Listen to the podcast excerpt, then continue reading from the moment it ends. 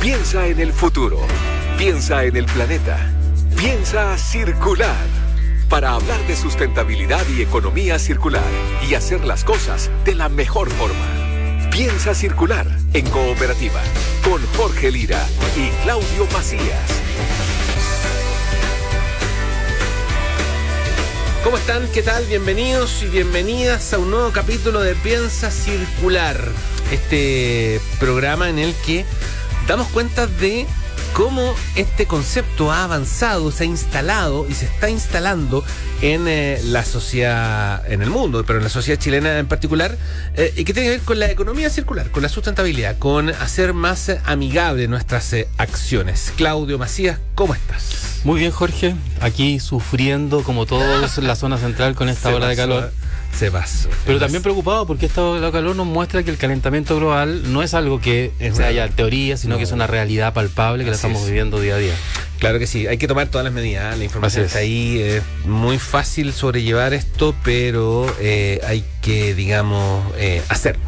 Líquido, protección. Y para eso hacemos este programa, Piensa Circular. Además, además. Así es que quédense con nosotros, tenemos interesantes cosas que contarles hoy a quien piensa circular. Bienvenidos y bienvenidas. Piensa circular en cooperativa. Es una presentación de Sodimac.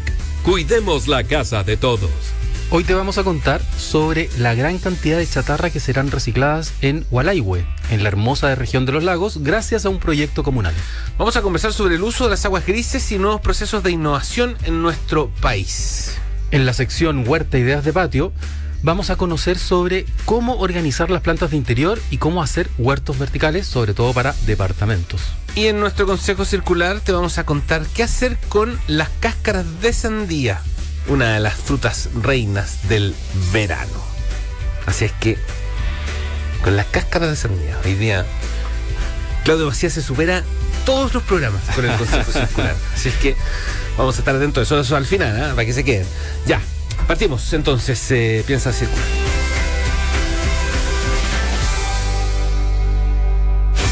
Seguimos pensando en el planeta. Piensa circular en cooperativa. Cerca de 40 toneladas de chatarra fueron recicladas en Hualaihue, en la región de los lagos, gracias a una campaña público-privada que busca contribuir a la conservación de una zona única del país, como son las cercanías del Parque Nacional Hornopirén. Mariano Reyes nos cuenta más detalles en la siguiente nota. Desde lavadoras hasta bicicletas, cerca de 40.000 kilos de chatarra serán recicladas desde la localidad de Gualaihue, en la región de los lagos. Esto gracias a una alianza público-privada entre ASA, Carún, el municipio y la empresa local JD, además de la colaboración de Salmones Camanchaca. Esta campaña se extendió durante todo enero y finalizó con el retiro definitivo de los artículos en desuso que estaban en la zona, evitando que terminen en basurales clandestinos o en un lugar que cuenta con una diversidad y una riqueza únicas en Chile, por ejemplo, como es en el Parque Nacional Horno Pirén. Sobre esta experiencia habló la alcaldesa de Gualaihue, Cristina Espinosa.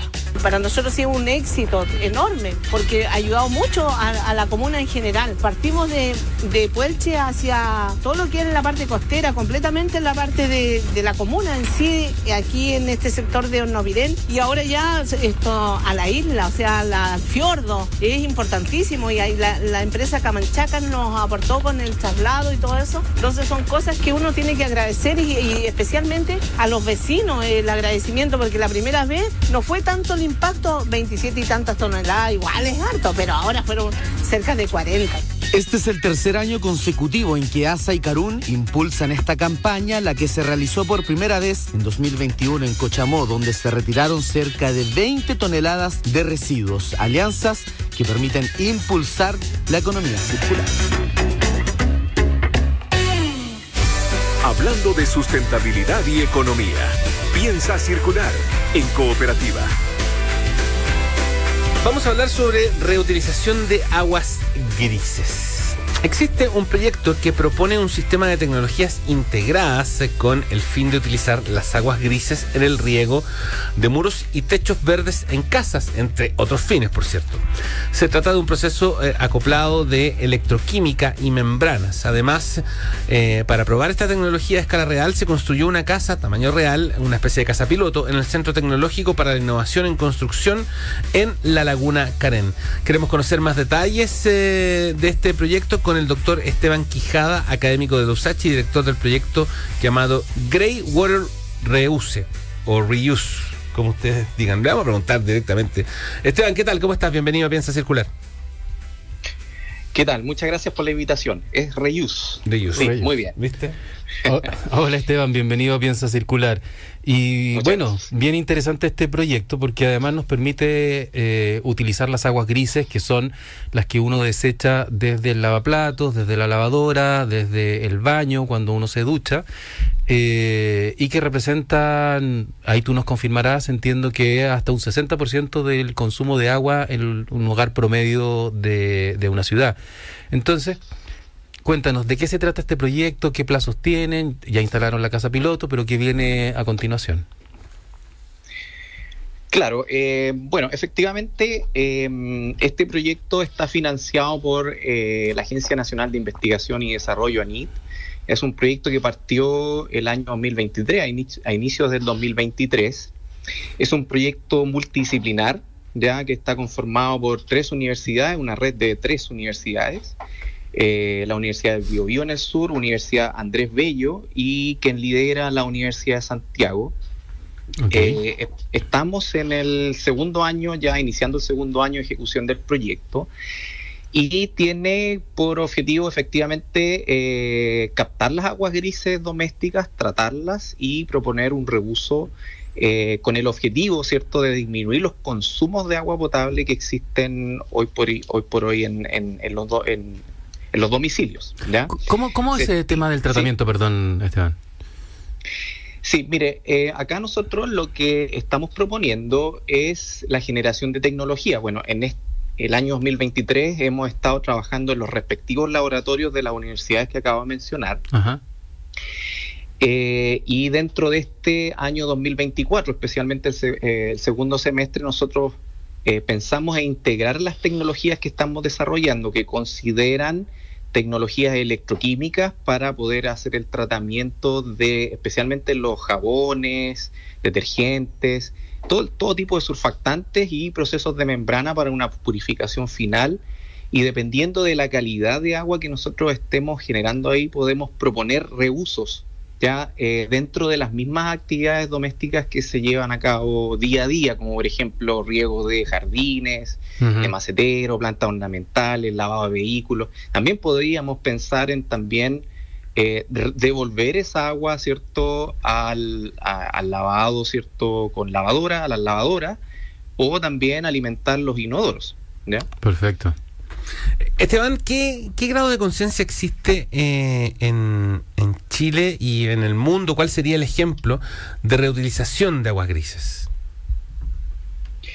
Eh, bueno, en Chile el grado de conciencia, eh, el año pasado nosotros estuvimos trabajando fuertemente en la generación de conciencia a través de generación de páginas web, videos, etcétera, pero eh, es importante eh, trabajar este punto porque existe poca conciencia respecto al recurso hídrico. Chile está inmerso en una crisis hídrica que ya se arrastra por más de 13 años. Si bien el año 2023 fue un año desde el punto de vista pluvial muy bueno, pero eso no quiere decir que hemos salido de la crisis, una crisis que se arrastra por más de 13 años y no se sabe cómo se cómo eh, qué se espera para los próximos años, ¿cierto? Además, eh, como ustedes iniciaron la nota, estamos pasando por olas de calor que no solamente eh, implican altas temperaturas, sino que altas temperaturas, pero en varios días. Por lo tanto, eso no solamente afecta la calidad de vida de las personas, sino que también eh, afecta el recurso hídrico, ¿cierto? Las reservas de agua empiezan a, escasear. Y a pesar de esa crisis hídrica, ¿cierto? Eh, se estima que los consumos de agua potable podrían incrementarse de aquí al año 2040 en un 10% debido a la, al incremento demográfico. Por lo tanto, eh, es importante generar conciencia. Hay poca conciencia del recurso hídrico, algo se está haciendo a nivel del, del Estado, se está haciendo, ya se generó una ley, la 27.075, que eh, se hace cargo de eh, la problemática de escasez hídrica y regula todo lo que es aguas grises, captación de aguas grises, tratamiento de aguas grises y reuso. ¿ya? Y dentro del contexto internacional, dentro de los países más desarrollados en aspectos de desarrollo tecnológico en aguas grises se encuentra Israel. Nosotros tuvimos un webinar hace muy poco con un profesor eh, en donde nos explicó cierto cuáles son bueno las oportunidades que hay dentro de de todo el desarrollo tecnológico para reutilizar aguas grises. Perfecto. Esteban, y viendo acerca del reuso, o sea, ¿para qué podríamos utilizar eh, estas aguas grises? Hablábamos de lo más lógico, el riego de jardines, eh, maceteros, etcétera, pero también ustedes proponen crear en estas casas, en estas viviendas sustentables, sobre todo a partir del proyecto piloto que tienen en Laguna Carena en Santiago, eh, la creación de techos y muros verdes que al mismo tiempo permitirían provocar un efecto de aislación térmica en las viviendas y acústica. Cuéntanos acerca de esa, de esa innovación. Sí, bueno, uno de los hitos importantes de, este proyecto es la mm, instalación de una casa eh, a escala real, que es la casa que ustedes acaban de mencionar, que está ubicada en el Centro Tecnológico para la Innovación en la Construcción, CETEC, ¿cierto?, en la Laguna Carén. Nosotros pretendemos, aparte de eh, probar nuestras tecnologías integradas, la tecnología electroquímica y de membrana, instalarlas en la casa, eh, también pretendemos eh, reutilizar estas aguas para generar muros y techos verdes ahí en la casa, con el objetivo de mejorar aspectos de eficiencia energética. ¿ya? Se sabe que, bueno, eh, las mismas paredes de la casa ya tienen un sistema de aislamiento, pero el tener un segundo sistema de aislamiento que consista en muros verdes, ya sea tierra más plantas, ¿cierto? Y techos verdes, que es lo mismo, ¿ya? Eso generaría un efecto de aislación adicional, ¿ya? protegiéndonos, especialmente pensando en estos días de las altas temperaturas que nosotros tenemos en el verano, ¿cierto? Claro. Eh, disminuyendo los consumos de frío, de, aire acondicionado, podría ser, ¿cierto? Y en el invierno también, protegiendo las temperaturas frías eh, exteriores, ¿ya? Y utilizando menos eh, energía para calefaccionar. ¿ya? Además de eso, también tenemos aspectos positivos en la aislación del ruido al tener un segundo muro, ya que corresponde a, a este muro verde. Pero uno de los, eh, diría yo, eh, efectos positivos eh, un poco desconocidos de la instalación de muros y techos verdes es que es la reducción de islas de calor. ¿ya? Uno sabe que cuando, va caminando en la calle en, este tipo de días con altas temperaturas se siente mucho más en una, el calor en una calle en donde no hay vegetación. ¿ya? Eh, eso es lo que se llama islas de calor. Totalmente. Y si nosotros hacemos la instalación de los eh, de muros y techos verdes, por ejemplo, en una manzana completa de viviendas, nosotros podríamos disminuir esas islas de calor debido a la vegetación presente en las mismas casas. Entonces, tiene eh, varios efectos positivos la instalación de muros y techos verdes.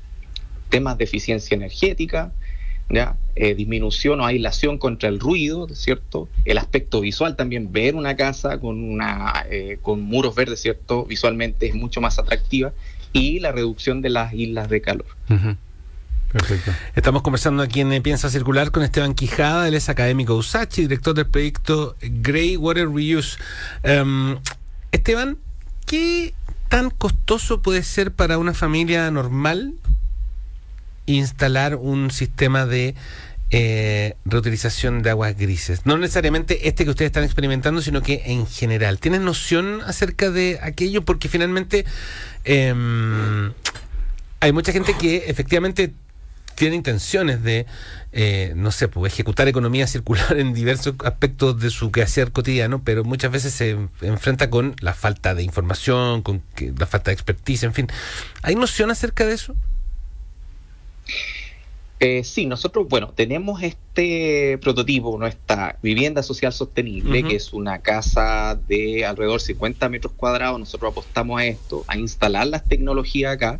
Nosotros estamos desarrollando tecnología que sea de bajo costo, fácil implementación, mantenimiento sencillo, ya de manera tal de eh, disminuir los costos y hacer atractivo el acceso eh, para las familias de esta tecnología. Nosotros no tenemos aún eh, costos asociados al desarrollo tecnológico, eso eh, es parte del proyecto de investigación, pero ya existen otras tecnologías presentes en el mercado que se hacen cargo de algunos de los contaminantes presentes en aguas grises, como son los, los jabones, detergentes, etcétera que son muy, muy sencillos de instalar, ¿cierto? Por ejemplo, hay algunas experiencias con filtros de arena, por ejemplo, ya en donde el agua se hace pasar por un estanque y este estanque tiene un lecho de arena y efectivamente eh, ese lecho permite remover algunos de los algunos de los contaminantes presentes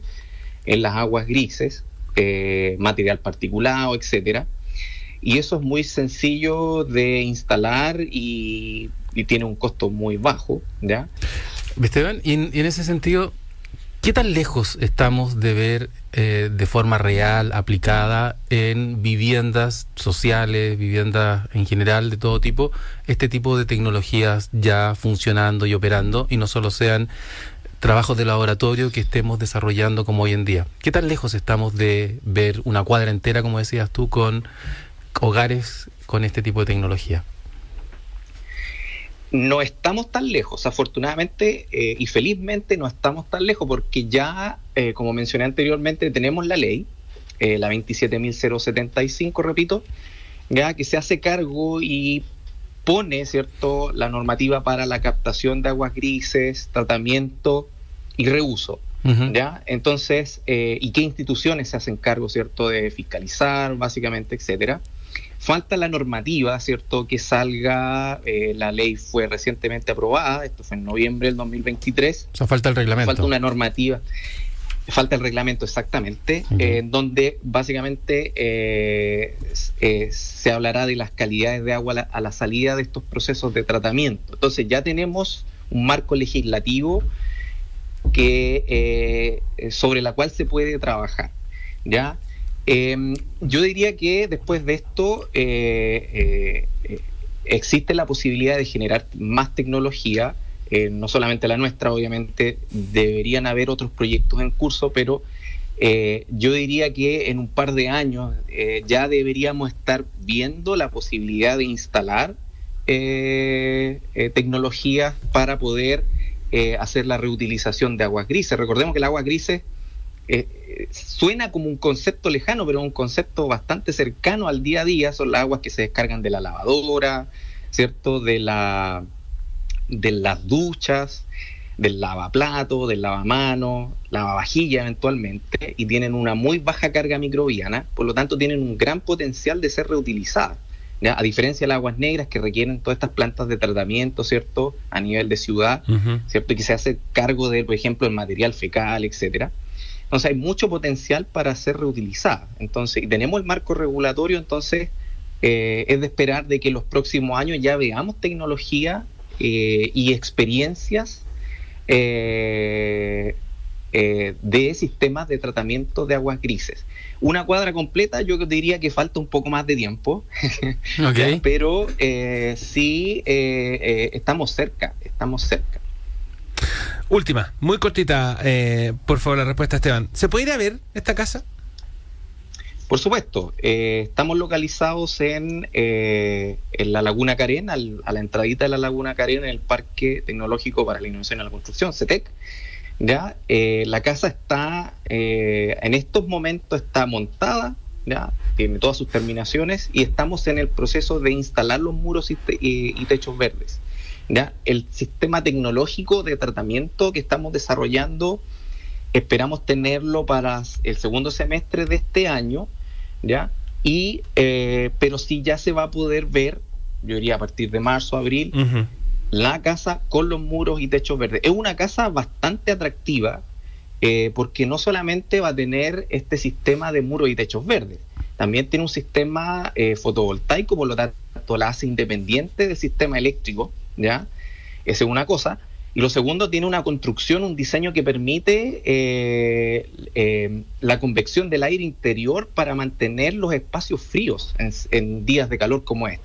Entonces tiene varias, y además es una vivienda social de 50 metros cuadrados. Entonces, es una vivienda bastante atractiva que tiene no solamente el concepto de muro y techos verdes, tiene otras eh, iniciativas más, eh, la cual la, cual la van a hacer bastante mm. atractiva, ¿ya? Ah, bastante atractiva. Esteban Quijadas, académico de los H, director del eh, proyecto Greywater Reuse. Esteban, muchas gracias. Muchas gracias a ustedes y gracias por la invitación. Gracias, Esteban, y buena semana. Que esté muy bien. Chao, chao. Chao. Sustentabilidad reciclaje y buenas prácticas. Piensa circular en cooperativa. En Sodimac queremos invitarte a conocer todos los productos que tenemos para ti y que ayudan a generar un impacto positivo en el medio ambiente. Prefiere productos con los sellos. Anota, comercio inclusivo, consumo eficiente, hogar saludable, producción sustentable o circularidad y reciclaje y se parte de las pequeñas acciones que generan grandes cambios. Sodimac, cuidemos la casa de todos. Porque lo circular parte por casa. Hora de conocer más ideas de huerta autosustentable. Bien, y ahora como es habitual todos los domingos, Fernando González, nuestro experto eh, en temas de huertas y jardines y plantas, nos va a dar consejos, nuevos consejos eh, y hoy vamos a aprender cómo organizar las plantas de interior y cómo hacer huertos verticales, una idea muy útil sobre todo para departamentos. Escuchemos. ¿Qué tal? ¿Cómo están? Muchas veces me preguntan qué plantas puedo colocar de repente en, un, espacios reducidos, en una terraza o en un patio pequeño. Sobre todo con temas de huertos y plantas como de autoconsumo. Si yo tengo una terraza de repente que no tiene muchos metros cuadrados, no tiene tanta exposición al sol, puedo de repente con palets instalarlos en la pared y hacer un huerto de tres alturas, en donde básicamente puedo poner hojas, como lechugas, como de repente acelgas, cosas que yo puedo ir cortando incluyendo en mi ensalada, perejil, cilantro, además de poner algunas aromáticas. Recuerden que como hablamos en episodios anteriores, Todas las hortalizas que son de hoja o las plantas que son de hoja requieren menos cantidad de sol al día. Pueden ir de 2 a 4 horas de sol al día y se van a dar perfectamente. El tomillo, el orégano también son opciones eh, que nos pueden servir. Si a su vez tengo espacios con un poco más de sol, puedo tomar un macetero 35 eh, que viene a ser como un poquito más grande de lo que es un tarro de pintura y poder poner ahí albahacas, tomate. Eh, recuerden que la albahaca es muy buena compañera del tomate ya que me espanta la mosca blanca, que es una plaga asociada al cultivo del tomate. Pero también el tomate, de ser una hortaliza o una planta de fruto, requiere también más horas de sol, de 6 a 8. Así que ahí pueden ir combinando cosas y no tener la excusa de que no tengo espacio para poder cultivar mis alimentos y poder darle un toque a mi comida con algún aliño o, orégano, tomillo, etc. Así que ahí les dejo otro datito que les puede servir para poder eh, tener sus propias hortalizas en la casa. Muy buena semana para todos.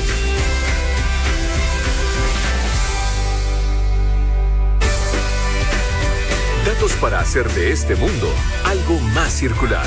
Consejo Circular. Bien, y llegamos eh, llegando al final de este Piensa Circular y como siempre cerramos con el Consejo Circular, que es uno de los momentos más esperados de este espacio.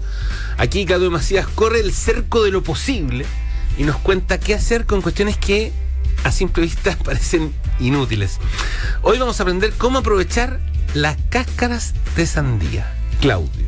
Sí, de esto sobre todo, además de que la sandía es una fruta muy refrescante para pasar esta ola de calor que tenemos en la zona central, pero una vez que la disfrutamos, la comemos y, nos deleitamos con, esta fruta de verano, ¿qué hacemos con las cáscaras? los que tienen compost la mandan al, al compost, por supuesto, pero muchos la botamos. Entonces, existen algunas otras formas de aprovechar la cáscara de sandía. Primero, nosotros sabemos que para dormir bien, ¿sabías tú que se necesita que nuestro cerebro tenga niveles estables de serotonina?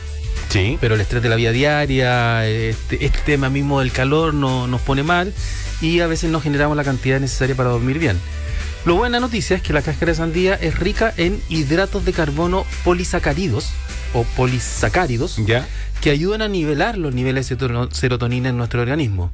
Ahora tú dirás que me la tengo que comer así tal cual la cáscara de sandía. Eh, no es una muy buena idea Por porque es un poco bastante amarga, un poquito amarga. Pero aquí yo tengo una solución que la puede transformar en algo rico eh, y provechoso para comerse la cáscara de sandía y aprovechar estos, estos hidratos de carbono que tiene. Primero la pelas, le sacas la parte verde de afuera, aunque también podrías aprovecharla, pero si quieres se la sacas. La corta en trozos, solo dejas la parte blanca de la cáscara, la colocas en una juguera, le agregas agua, algún tipo de endulzante y si quieres algún tipo de hierba aromática para darle un sabor adicional, una menta, melisa, puede ser un poco de extracto de vainilla, puede ser incluso canela. Eh, lo, lo- lo- lo pasas por la juguera, lo licúas bien y listo. Te queda un tremendo batido. Te lo tomas antes de acostarte y esto te permitirá seguro dormir mejor, incluso más horas, porque este- esta cáscara te libera más serotonina en tu cuerpo.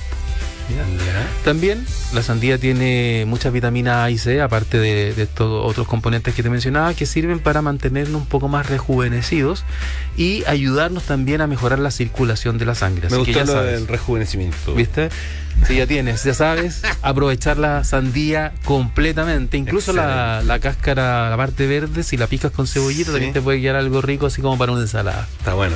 Ya, pues eh, este y otros consejos circulares en todos los programas eh, de eh, Piensa Circular que están disponibles en Spotify y también en piensacircular.com. Exactamente. Pero además está en la cuenta de Instagram que es arroba, Arroba piensa circular. Arroba piensa circular tal cual.